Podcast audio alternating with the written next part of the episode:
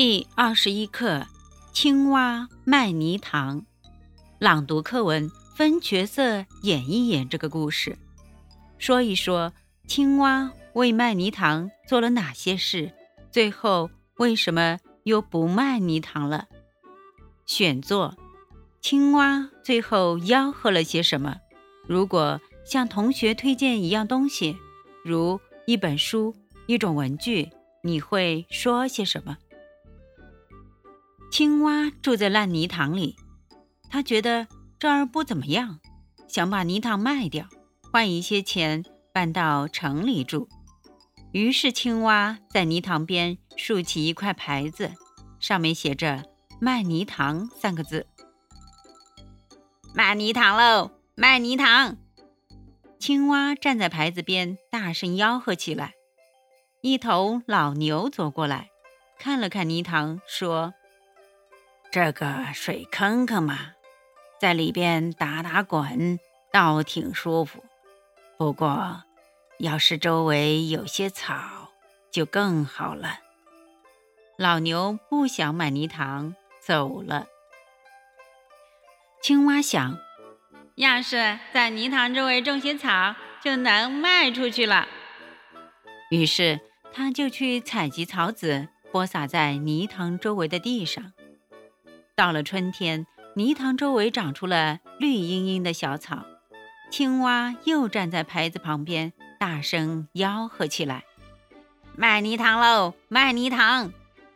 一只野鸭飞来了，看了看泥塘，说：“这地方好是好，就是塘里的水太少了。”野鸭没有买泥塘，飞走了。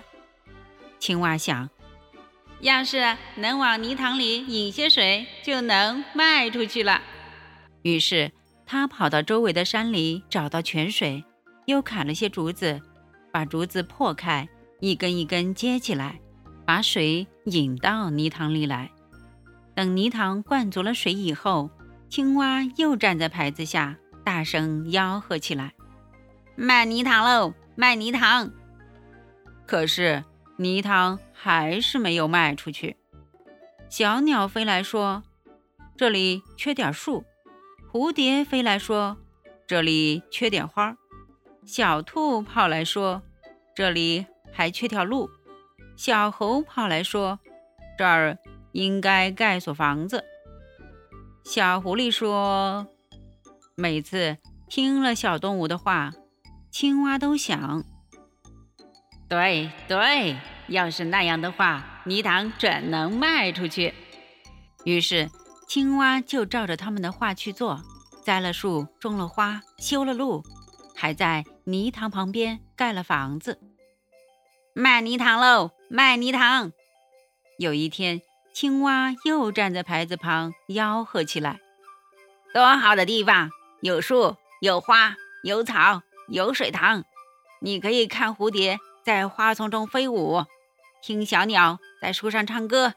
你可以在水里尽情游泳，躺在草地上晒太阳。这儿还有道路通到城里。青蛙说到这里，突然愣住了。他想：这么好的地方，自己住挺好的，为什么要卖掉呢？于是，青蛙不再卖泥塘了。